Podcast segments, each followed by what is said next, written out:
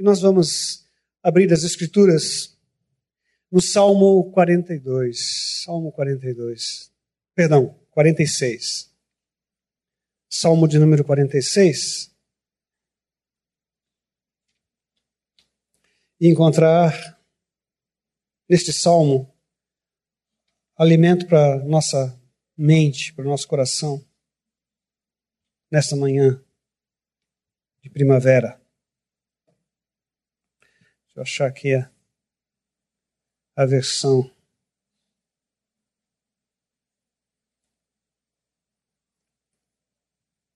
Salmo 46.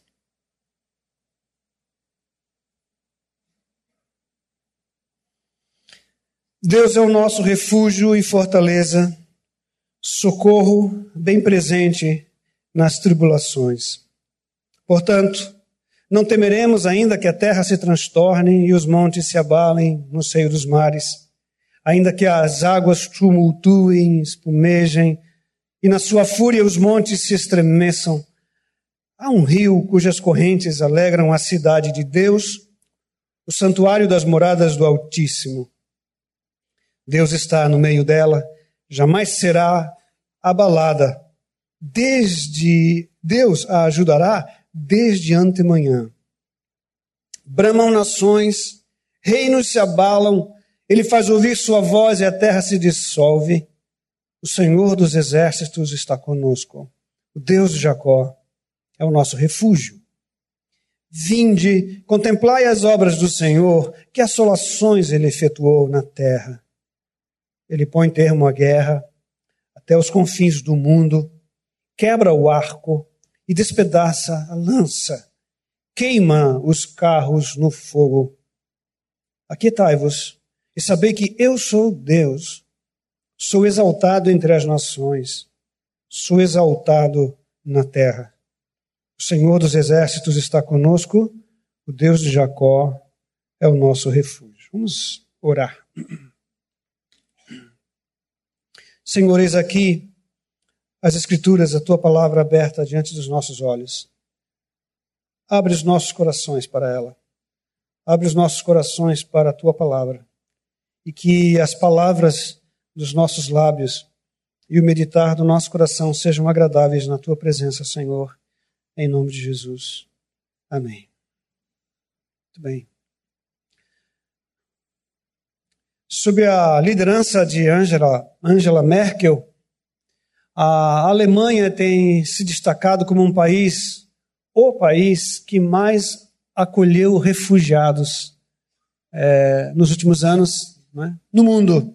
Mais que o Brasil, mais que os Estados Unidos, mais que qualquer outro país.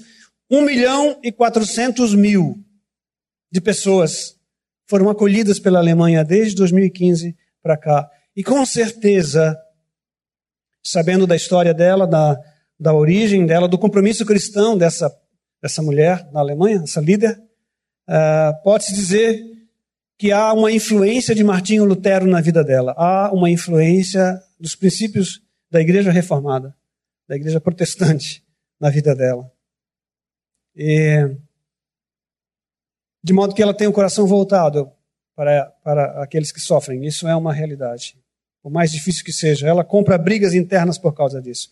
Martinho Lutero, e aí nós entramos no mês de outubro, logo, logo, e, e começamos a falar e a meditar sobre a reforma. Martinho Lutero, ah, ele foi um, um, um homem de Deus que experimentou a perseguição, que viveu como exilado também, por conta da sua posição das 95 teses não é, colocadas na, na porta da igreja, por conta do desafio que ele fez a própria Igreja Católica Romana do seu tempo para que ela se fosse, se deixasse mudar, se deixasse transformar. As suas teses, tão simples hoje, a gente lê as 95 teses de Lutero, parecem tão óbvias, tão simples e tão poderosas, tão cheias de espírito democrático, elas ameaçam qualquer tipo de obscurantismo, qualquer tipo de absolutismo. E o Salmo 46, que nós acabamos de ler, tem uma importância muito grande na vida de Lutero. Ele leu este salmo e, impactado por ele, escreveu um hino que nós todos conhecemos muito bem, que é Castelo Forte, Castelo Forte é nosso Deus, espada e bom escudo. Nasceu da leitura do Salmo 46, né? Não sei se você é, sabia, né? ou percebeu isso, mas o Salmo 46 é, deu luz às imagens e as metáforas que Lutero utiliza no hino Castelo Forte. Um hino que fala de batalhas, espadas, de escudo, de castelo, de terra tremenda. Uh, um hino que nasceu há quase 500 anos atrás. Lutero foi um jovem que passou por um processo de conversão, um momento muito interessante da vida dele. Ele era moço ainda e estava no meio, no meio de uma grande tempestade, com raios e trovões, e de repente cai um raio do lado dele. Ele sente a morte muito presente, ele acha que não vai sobreviver àquilo, e faz uma oração naquele momento meio, meio precipitada até. Ele diz: Senhor, se eu sobreviver a essa tempestade, eu vou me tornar um monge. Eu vou para o mosteiro. E ele sobreviveu. E ele foi para o mosteiro e tornou-se um monge agostiniano que todos nós conhecemos. Grande homem de Deus, mas perseguido por um senso de culpa profundo. Lá no mosteiro ele fazia jejuns e se machucava mesmo, batia a cabeça contra a parede, por conta de pecados que ele havia cometido. Até que ele encontra nas Escrituras Sagradas, em Romanos 5, o alívio, o alento, não é? Ele lê, ele lê sobre a graça de Deus, sobre a salvação pela fé. E ele resolve colocar toda a sua vida nessa verdade revelada. Mas ele também amava a música, vocês sabem disso. Ele tocava laúde, que é um instrumento tataravô do violão. Não desse, porque esse aqui, ele não tem nem corpo, tadinho. Ele está magro desse jeito. Mas daquele violão lá, né? E ele era um exímio tocador de alaúde e fica imaginando como é que seria o Castelo Forte sendo criado. O dia em que ele foi escrever Castelo Forte no, no alaúde. Só imagina a sonoridade daquele instrumento que está mais para a Alhambra do que para a Alemanha, enfim, né? o alaúde. Está mais para a guitarra mesmo. E ele dizia o seguinte, que a música é tão importante a música é uma ferramenta tão importante para o ensino, para a edificação, que é impossível que nós deixemos para o diabo os melhores compositores e as melhores canções. Ele, ele, faz, ele fez a seguinte pergunta: por que, que o diabo deve guardar só para si toda música de qualidade que existe? Não está certo. Então, ele foi, foi atrás. Ele se apropriou de cânticos medievais, mudando a letra para encaixar nos princípios da reforma. Ele criou músicas do próprio punho, como o Castelo Forte e outros cânticos de Natal que você conhece, num berço de palhas, né? É atribuído a ele, né? Num berço de palhas, ou num humilde presépio, eh, sem ter nada seu. Né? Ele compôs músicas para crianças, ele escreveu músicas para coral, a quatro vozes, e ele buscou música na taverna, música popular alemã. Ele foi lá no que a gente hoje chamaria de mundo, buscou melodias que o povo cantava, músicas, melodias que as crianças cantavam, melodias que os camponeses cantavam, e colocou ali letras cristãs, porque Lutero acreditava que era preciso usar todo esse rico, essa rica herança cultural e colocar a palavra de Deus ali, nela, nessa herança cultural musical, e produzir músicas que pudessem ensinar o povo.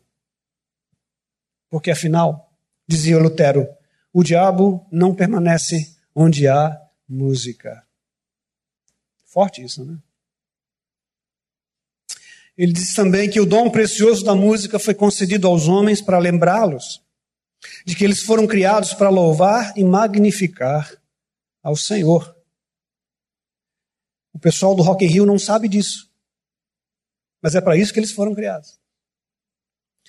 Quando a música natural é aperfeiçoada e é polida pela arte, então começa-se a ver com admiração a grande e perfeita sabedoria de Deus. Nesta maravilhosa obra da música, onde uma voz começa a cantar e ao seu redor três, quatro ou cinco vozes surgem, saltando, envolvendo, embelezando a parte que era simples, como uma dança folclórica no céu, com braços amigos que se abraçam e se embalançam vigorosamente. Quem não consegue perceber este milagre inexprimível do Senhor é, na verdade, um estúpido. Ele está falando da música. Vamos ao Salmo 46, que é, na verdade, uma música da qual sobrou apenas a letra. E vamos aqui encontrar ah, alguns pontos que eu queria destacar. Este salmo ele está dividido em três partes, não porque o autor fosse presbiteriano, mas curiosamente está. O que, que você vai fazer? Né? O que, que você vai fazer? As partes são marcadas por uma expressão em hebraico, selá. Não sei se na sua Bíblia tem, nas outras edições mais antigas ainda tem essa inscrição. E na NVI, essa também tem. Onde tem essa palavra selá, que quer dizer pausa, pausa para meditar. O salmo era cantado até ali. Quando chegava no selá, o músico parava e meditava.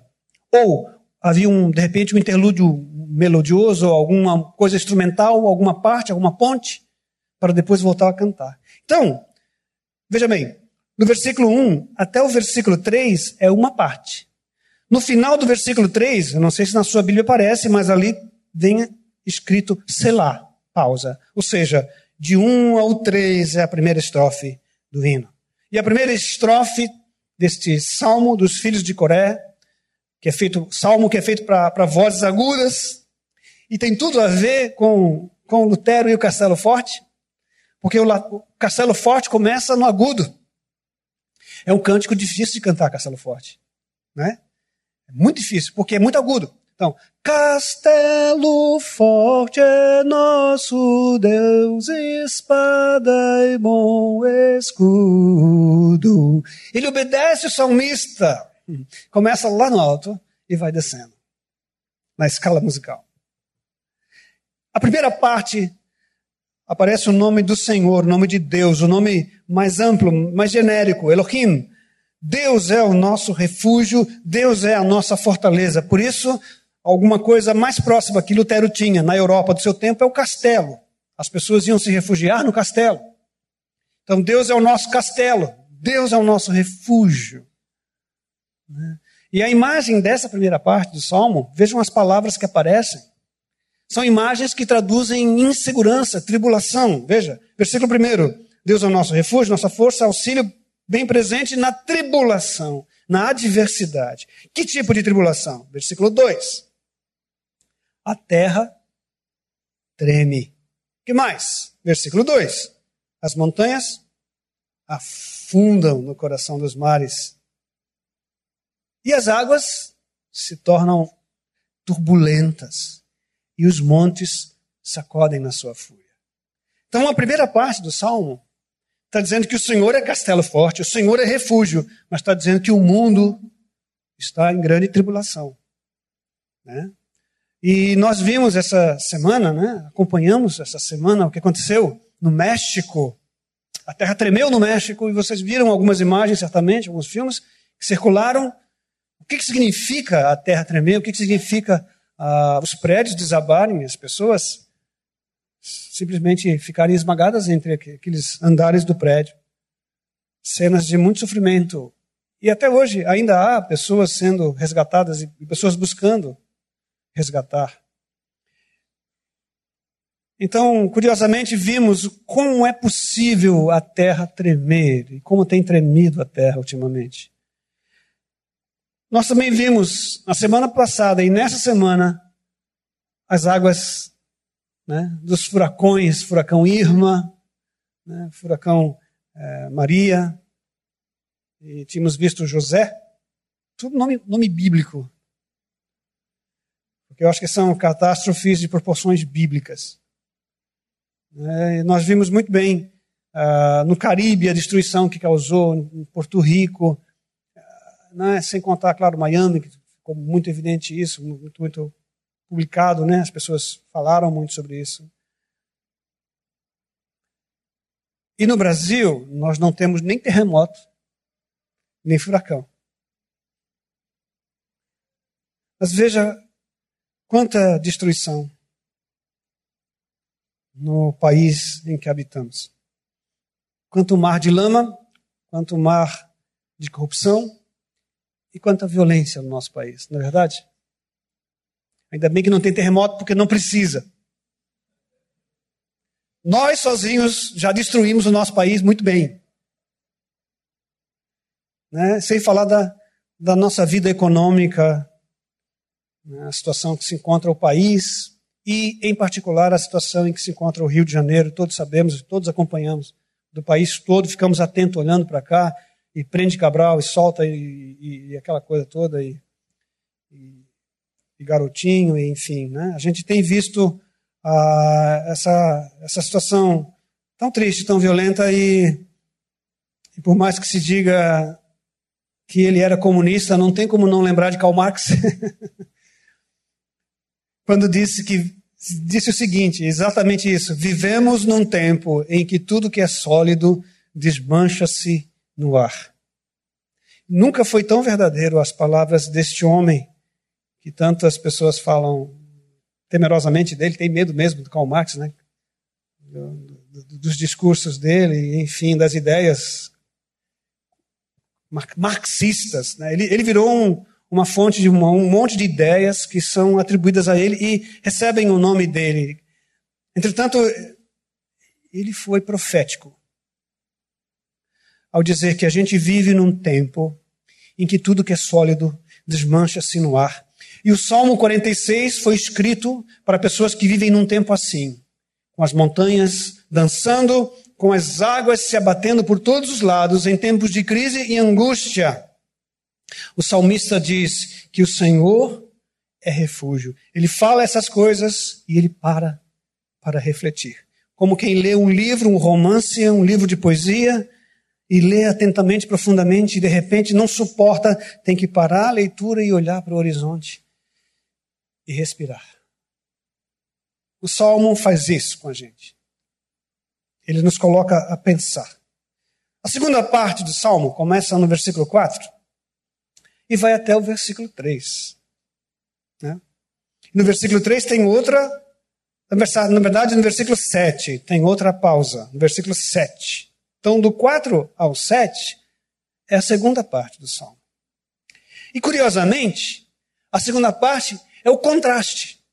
Não traz ali tempestades, nem montanhas, nem terremotos, nem vulcões. Na, na segunda parte do salmo, a grande imagem é a imagem do rio.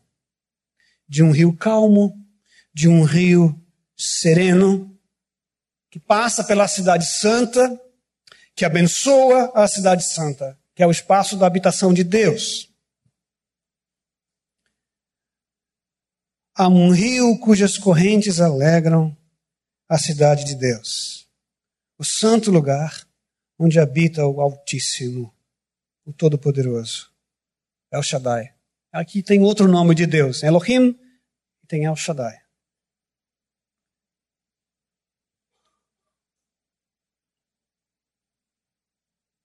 Há um rio cujas correntes alegram a cidade de Deus. O curioso é que em Jerusalém não tem rio. É que nem o Rio de Janeiro. Não tem rio. Sabia? Os caras chegaram aqui, e viram essa baía maravilhosa e pensaram que era a foz de um grande rio, né? Por isso foi colocado o nome da cidade de São Sebastião do Rio de Janeiro. Mas não tem rio. Em Jerusalém também não tem rio. Cadê o rio? Não tem rio em Jerusalém. O rio é o próprio Senhor. Que seja assim também no Rio de Janeiro. Cadê o Rio de Janeiro? Não, não tem rio. Não tem rio. O rio é o Senhor. Que pode trazer alguma paz e, e algum alento. E fazer dessa cidade uma cidade maravilhosa. De novo. reconstruindo a maravilha com a sua presença, com a sua graça, com o seu amor. Né? Esses rios que trazem fertilidade à terra, rios que abençoam, né? que, que trazem paz. Veja, no versículo 5, diz que Deus está nela. E diz que essa cidade não será abalada, porque Deus está nela. Né? Deus vem ajudá-la. Desde o romper da manhã.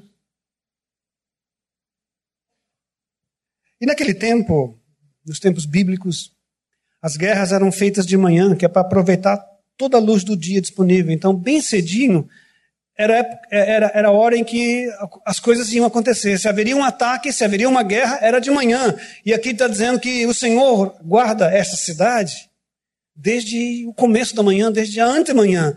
Antemanhã é quando fica claro e o sol ainda não nasceu. Está tá chegando, a, a madrugada vai clareando. E o Senhor já está ali cuidando daquela cidade. Versículo 6 fala das nações ao redor, de como há agitação, de como há gritos ao redor, como a terra treme ao redor.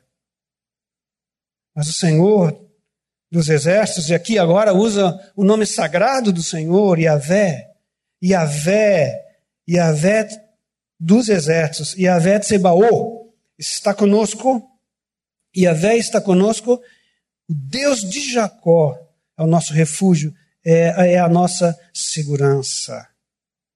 É a presença de Deus. É a presença do Senhor que traz segurança. O Senhor dos exércitos está conosco. O Senhor dos anjos, o Senhor das estrelas, do, do exército de anjos, do exército de estrelas. O Senhor do povo de Israel, o Deus de Jacó, dos seres humanos, o Senhor do cosmos, o Rei do universo, está conosco. Neste exato momento, o exército brasileiro está nas ruas do Rio de Janeiro, não é verdade? Tivemos uma semana de guerra civil no Rio de Janeiro. E ficamos num impasse muito grande, quando o exército e polícia militar tentando se ajustar Será que o exército fica? Será que o exército não fica? E, e, e ficamos com, com essa polêmica ocorrendo na cidade, porque o exército brasileiro estando na cidade traz uma sensação de segurança. Embora sabemos, é uma sensação né, de segurança. Sentir-se seguro. Então, internamente, temos essa realidade de tribulação, de conflito? Em quem confiamos? Em Cabral? Não. Em Bolsonaro? Desculpem, mas não. Não nos iludamos. No Exército Brasileiro? Não. A nossa segurança está no Senhor. Amém? E isso nos torna livres e também críticos de qualquer proposta besta que apareça perante nós. Que ninguém queira nos oferecer aquilo que não pode nos dar, aquilo que vem do Senhor. Tá? Que ninguém queira ser o Salvador, porque já temos um Salvador, que é Cristo Jesus, Senhor nossa vida. E olhando para o mundo e vendo os Estados Unidos e China e Coreia do Norte, e vendo o Trump e aquele general Kim da, da Coreia do Norte, aquele sujeito. Eu não sei se é assustador, é a mesma coisa do, do Trump, eu não sei se aquele é assustador ou ridículo. Não, não fica na fronteira. Você não sabe se ri ou se chora, porque de fato os caras são poderosos, mas a aparência deles é ridícula. Coreia do Norte, por exemplo, os soldados com aquele chapelão enorme, distorcido, né? né? É um cap, mas é um cap meio deformado, assim, a parte. Não sei se é para mostrar a imponência, né? São, são baixinhos e precisam. Que nem o Hitler, né? Era baixinho. Enfim. Eu não sei o que há ali. Mas a verdade é que o mundo está amargando tempos de guerra e ameaças de uma, de uma terceira guerra mundial. O Senhor dos exércitos é o nosso refúgio. A última parte do salmo começa no versículo 8 e vai até o versículo 11. Faz um convite, é o desafio. Então, na primeira parte, a tribulação, na segunda parte, o rio, na terceira parte, o desafio. E o desafio é: uh, vamos ver o que, que Deus pode fazer. O desafio é: vamos contemplar e ver como o Senhor pode acabar com as guerras. E no, na última parte, ali no versículo 10, o Senhor invade o salmo, exatamente isso. O Senhor invade o salmo. Porque no Salmo 46, a voz é a voz do salmista, que fala do Senhor. Deus é o nosso refúgio. Deus é a nossa fortaleza. Socorro bem presente. Há um rio cujas correntes alegram uma cidade de Deus. É o salmista falando. Mas no versículo 10, olha lá. No versículo 10 é Deus que invade o salmo. Ele aparece dizendo: Aquietai-vos. Aquietai-vos e sabei que eu sou o Senhor. Há uma uma palavra ali do Senhor, há uma manifestação do Senhor no versículo 10. Parem de lutar, aquietai-vos, parem de lutar e saibam que eu sou Deus, exaltado na, entre as nações, exaltado na terra. O Deus de Jacó está conosco. Ivan Lins tem uma música que fala isso, sabe? É. Só que fala, fala de modo, modo irônico, né? Deus está. Não, quer ver? Tenha paciência. Deus está contigo. Deus está conosco até o pescoço. É o que diz o Ivan Lins. né? Ivan Lins. Eu sou apaixonado pela obra do Ivan Lins, né? mas ele cita o Salmo 46. Eu nem sei se ele sabe disso. Talvez ele nem saiba disso. Deus está conosco até o pescoço. Né? É, também, também, não há dúvida. Mas é o Senhor quem traz a paz à terra, não é Trump. Não são as ameaças de Trump, não é Putin da Rússia, não é o Kim Jong-un da Coreia do Norte, e não é o Li Keqiang, Keqiang, Li Keqiang, olha, até falar é difícil, que é o Senhor da China, quem traz a paz à terra é Javé. É Javé. Que vem, e no versículo é, 9, veja que imagens bonitas, que coisas lindas temos aqui no versículo 9, poéticas. O Senhor quebra o arco, ele despedaça a lança, ele destrói, destrói os escudos no fogo. O Senhor dos exércitos põe fim aos exércitos. E por isso ele traz paz. Os homens querem a paz, mas eles querem a paz por meio de armas. Mas como assim? O cara quer paz, então ele faz uma bomba mais poderosa do que o outro, porque ele quer paz. É isso? O Senhor traz a paz. De que modo? Ele destrói o arco, ele despedaça a lança. O Senhor desmilitariza a terra. Só tem um poder capaz de desmilitarizar este mundo. E é o Senhor que traz a verdadeira paz. Shalom. A verdadeira paz.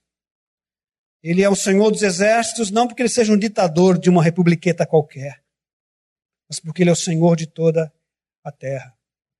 Cumprindo a oração de Maria, porque a oração de Maria fala sobre exatamente isso. A oração de Maria que ele, ele, ele, ele, ele derruba os soberbos. Derruba os soberbos. Amém. Queridos, eu queria deixar como conclusão isto, uh, que você possa meditar. Que coisas têm perturbado seu espírito, tem perturbado seu espírito ultimamente? O que tem trazido medo a você? Será que é insegurança nas ruas? Pode ser. Será que é insegurança política? Certamente, não é fácil. Será que é a saúde ou a situação da sua família? Será que é a velhice que tem trazido medo a você? A possibilidade do envelhecimento? Ou incerteza financeira. Seja lá o que for, eu queria colocar como desafio estes. Busque o refúgio do Senhor. Que seja o Senhor o seu castelo forte. Como foi na vida de Lutero, como foi na vida de Dietrich Bonhoeffer, como foi na vida de Corrie ten Boom, como foi na vida de Martin Luther King Jr. Então busque o refúgio do Senhor. Segundo lugar, oremos pela nossa cidade. Oremos pela nossa cidade, oremos pelo nosso país, oremos pelo nosso mundo para que haja paz nas nossas ruas, nas nossas vilas e sertões, na nossa terra. Aqui temos e deixemos a palavra do Senhor fazer a sua obra em nós. E em último desafio, desempoere a sua viola, sua sanfona, sua guitarra, escreva um cântico novo para o Senhor, porque ele merece. Eu vou cantar um último cântico, se os irmãos me permitem. E deixa eu ver aqui. E vai ser o cântico, vou escolher aqui aleatoriamente. Tá. Não, vai ser o cântico O Refúgio Secreto.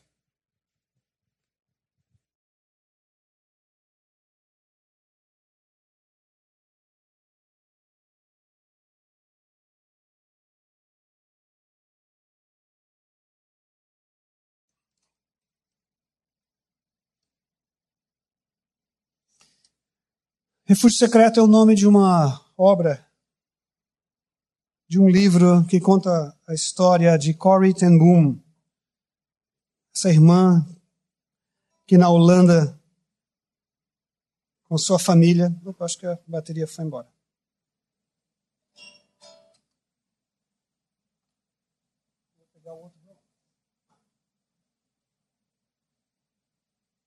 Pegar eu uso outro, acho que a bateria foi embora. Então, é, Corrie ten Boom, como eu via falando, ela pertencia a uma família na Holanda e, e depois que a Alemanha invade a Holanda, né, ela e toda a sua família recebem e abrigam refugiados, judeus perseguidos. Eles fazem um buraco na, na parede de sua casa, fazem uma parede falsa. E ali eles enfiam as pessoas e vão dando abrigo temporário. As pessoas ficam ali, depois arranjam uma saída e vão embora, vão para outro país, enfim. E muitas vidas foram salvas por meio dela e da sua família. Mas o pai dela, a irmã e outros membros, uma tia também, foram mortos, é, morreram no campo de concentração nazista. Ela sobreviveu para, inclusive, poder perdoar o, o, o guarda que a prendeu e que, e que a interrogou. Refúgio secreto.